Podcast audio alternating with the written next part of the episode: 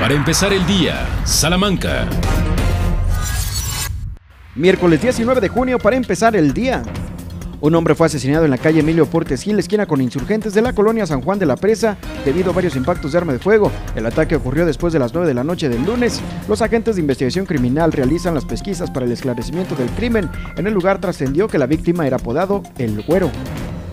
No se tocará ningún campo deportivo, fueron las palabras de la alcaldesa Beatriz Hernández al referirse a la problemática de los campos nuevos, luego de que los representantes de la Liga Salmantina de Fútbol se inconformaron ante la sorpresiva noticia de la donación del área de béisbol para la edificación de la Guardia Nacional, obra que iniciará el siguiente mes. La alcaldesa refirió que el proyecto no incluye ningún campo deportivo y que el terreno es demasiado grande, aunque destacó que se busca una alternativa para mejorar los campos deportivos de toda la ciudad.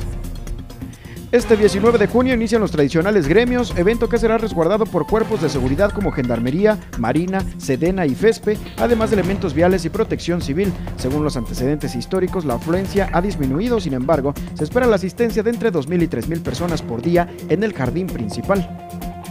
En años anteriores, el Instituto de Alfabetización y Educación Básica para Adultos, el INAEVA, operaba con 72 millones de pesos. Por el recorte presupuestal a nivel federal trabajarán con 26 millones anuales, lo que representa una pérdida de 46 millones de pesos.